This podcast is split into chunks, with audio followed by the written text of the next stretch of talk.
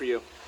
Yeah, I was I was at, at the right place at the right times every time, you know, and uh, you know, I, I, it felt great uh, just to be in the water because it just turned on during my during my hit. There was a couple sets and and uh, my board was were feeling great, and you know, I was that's that's the kind of place where I want to be, and and then just to enjoy the moment, you know.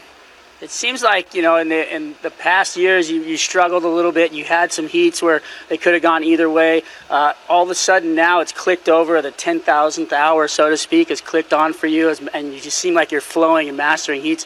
What does it feel like to have that taste in your mouth?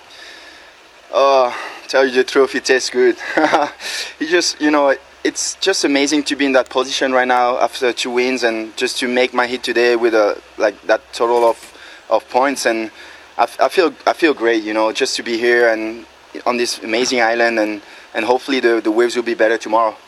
And you talk about you know being comfortable and relaxed. You know, prior to your heat, you were out here doing some stand-up paddle. Um, you know, do you feel do you feel like you've become more relaxed now you, with those two wins? Do you feel that's helping and giving you confidence to just kind of chill out and not stress as hard? Yeah, you know, I've been stressing my whole life. You know, like since I made the tour, pretty much because. Uh, uh, it's really hard to uh, to stay focused the whole time and and you know like I feel like this year is different. I can I kind of uh, can um, make things happen and not stressing during my hits and that that's what changed for me I think. Well, what is uh you know when do when do you when did your mindset change and get into like that feeling of winning? Like you know you you've had so many so many heats back then and now you're going in forward. Like does it is it but right before the heat?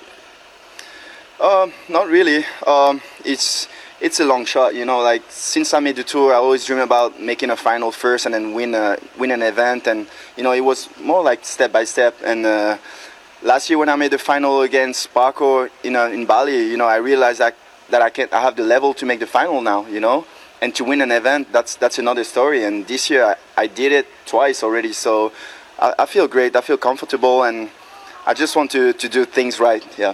And obviously this year, you know, your equipment looking really well. We talked about it. You're riding for Firewire. What were you riding in that particular heat out there that looked so good?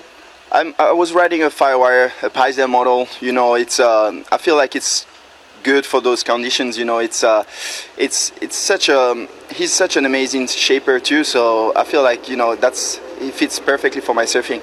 Well, it looks really good. Best of uh, luck in round three. And I tell you what, if you keep that momentum, there's a good chance you might see your third win here in 2014. Thank you. Alrighty, boys. Michel Bourez, unbelievable performance in round three here. So uh, send it back over to you guys as we've seen a few waves ridden. All right, thanks.